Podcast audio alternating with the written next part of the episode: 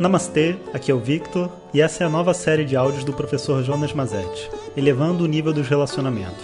Jonas Mazetti é um professor tradicional de Vedanta que ensina em turmas regulares pela internet. E esse é o nosso projeto social que leva a luz a todos de maneira leve e livre. Nada é cobrado e a divulgação é feita inteiramente pelos ouvintes, que compartilham as mensagens com aqueles que irão se beneficiar delas. Hoje o nosso tema é os objetivos pessoais e os objetivos do casal. Om Shri Guru Namaha Harihi Om Olá pessoal, bom dia. Então, nosso curso está indo bem, estou gostando de ver os feedbacks de todo mundo. E realmente não é o que vocês imaginam, não, que a gente vai passar cada áudio vai ser uma destruição. É para realmente elevar o nível dos nossos relacionamentos e, assim, viver feliz, sabe? A gente merece, sabe, viver feliz com as pessoas que a gente gosta. E, inclusive, amanhã eu já estou em São Paulo, né, lá no Ibirapuera, às nove da manhã, e depois no domingo para o nosso filme, o lançamento do filme. Então, se você estiver por lá, vai lá me ver, né, para a gente poder ter essa conexão pessoal que você vai ver que vai fazer toda a diferença. Eu acho que a gente vai estar no portão 7, se eu não me engano, mas você pode confirmar pelo nosso grupo de Facebook e nesses links todos que a gente passou para o evento. Bom, o nosso tema hoje são os objetivos pessoais e os objetivos do casal. Porque nessa, nesse percurso, né, então tendo um propósito claro, tendo o conteúdo do relacionamento estabelecido, a gente começa então a criar projetos e ideias juntos. Vamos construir uma casa, vamos ter filhos, vamos fazer isso, vamos fazer aquilo. E a gente começa a criar esse conceito de objetivo do casal. Então vamos resolver isso de uma vez por todas. O objetivo do casal não existe. Da mesma maneira que você não pode dizer objetivos da nossa empresa. Empresas não têm objetivos. Missão da empresa. Tudo isso é um conceito moderno, entende, que retira a humanidade de cena. É como se fosse assim, na hora de mandar uma pessoa embora, você fala: "Você não atende às necessidades da nossa empresa". Empresa não é um ser humano, não tem necessidades. Empresa não tem objetivos. Né? Pensa bem sobre isso. Quando você diz a empresa não atende às necessidades, está falando do quê? O diretor não quer mais que você trabalhe aqui. Ponto. E a razão pelo qual é simples, ele está querendo fazer coisas nessa direção e você não tem as características que ele considera necessário para isso. Ok. Você isenta o diretor da sua responsabilidade quando você fala que esse é o objetivo da nossa empresa. Casal é igual. Então, o, nós juntos podemos decidir fazer um projeto. Mas quando a gente decide fazer um projeto junto, como por exemplo, construir uma casa, a decisão continua sendo minha e sua. Eu decidi, a outra pessoa também decidiu. E nós dois, tendo decidido a mesma coisa, a gente está fazendo juntos. Uma pessoa podia ter tido a iniciativa, mas a outra pessoa teve que concordar. Então, ninguém toma decisão pelo casal. Isso é uma ilusão. A hora que a gente fala isso, a gente, na verdade, está perdendo o nosso poder. Mesmo que a gente não seja uma pessoa de muitas ideias e siga o fluxo do que a outra pessoa está fazendo, ainda assim, eu estou concordando. Eu sou um cúmplice de todas as coisas que a outra pessoa faz. É muito comum, por exemplo, a gente até dá vontade de rir quando a gente vê assim, às vezes tem uma mulher muito brava e um cara todo passivo. Aí a mulher brava vai lá e, né, tipo, briga com todo mundo. Aí o cara, ai meu Deus, a minha mulher é assim. Ai meu Deus, o que, que eu faço? Né? Não se iluda. Meu amigo chegou. Não se iluda. Não existe de verdade uma pessoa que está, vamos dizer assim, vítima da outra num relacionamento. As duas pessoas estão vivendo uma realidade juntas. E quando eu aceito que minha mulher ou meu marido seja assim, e fico calado, eu, na verdade, estou sendo assim também. Eu faço parte do mesmo projeto. Então, não existe uma ação do casal, alguém que fala pelo casal. O que existe são duas pessoas que têm desejos, propósitos, objetivos e planos e que vão sentar junto e alguns desses planos e desejos e objetivos, enquanto tiverem uma concordância, uma harmonia, farão juntos, outros não. Então, qual que é a grande sacada de montar os projetos de vida? é eu assumir a responsabilidade pelos meus projetos, a outra pessoa assumir a responsabilidade pelos projetos dela. Quando a gente tiver um projeto junto, a gente sabe, é como montar uma empresa, né? As duas pessoas dividem a responsabilidade, o trabalho e etc. de um projeto. E se um desistir? Ué, se a empresa, como qualquer negócio, né, se ela for parada no meio, como as pessoas decidiram juntos, elas assumem a responsabilidade pela parte que lhes cabe, pelo que foi combinado.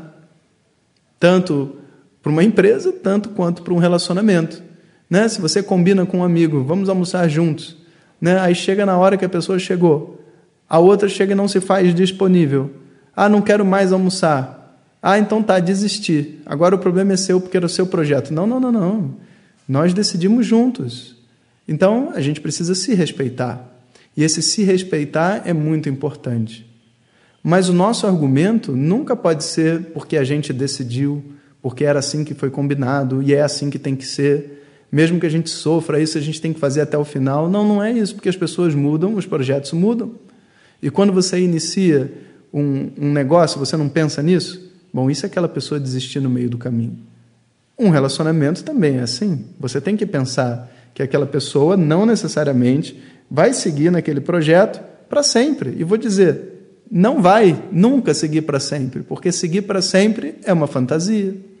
Então, as pessoas têm os seus objetivos pessoais, e esses objetivos pessoais, enquanto estiverem alinhados, criam objetivos em grupo. Objetivos do casal, objetivos da família, objetivos dos amigos. A hora que isso se desalinhar, cabe aos diversos participantes desses relacionamentos se readequarem. E é nesse momento que verdadeiramente a gente pode perceber o que é ser companheiro, o que é ter amor.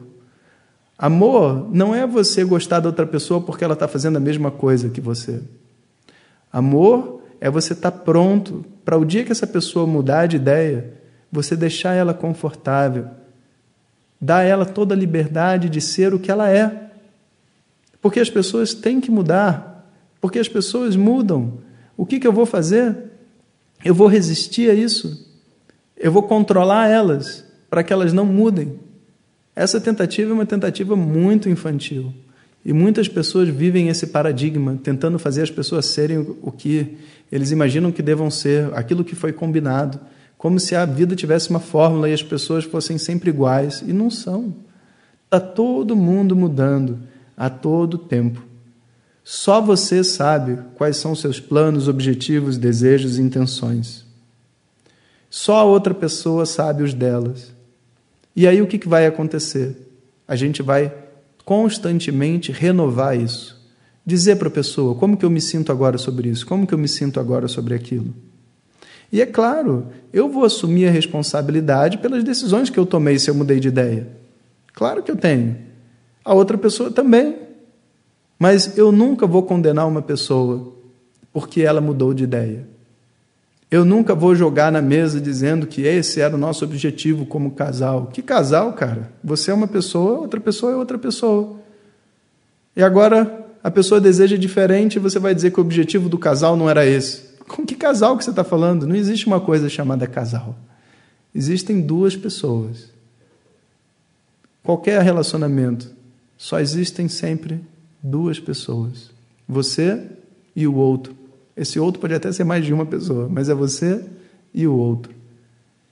E a gente precisa respeitar o caminho de cada um.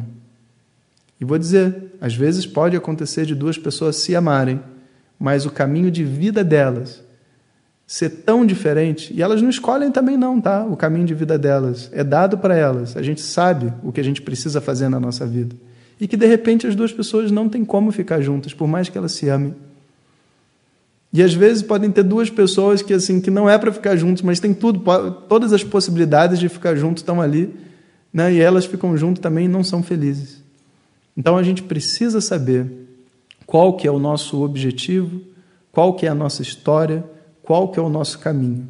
Estando firmes no nosso caminho, a gente oferece isso para o outro e escuta do outro o que, que ele tem para oferecer para nós.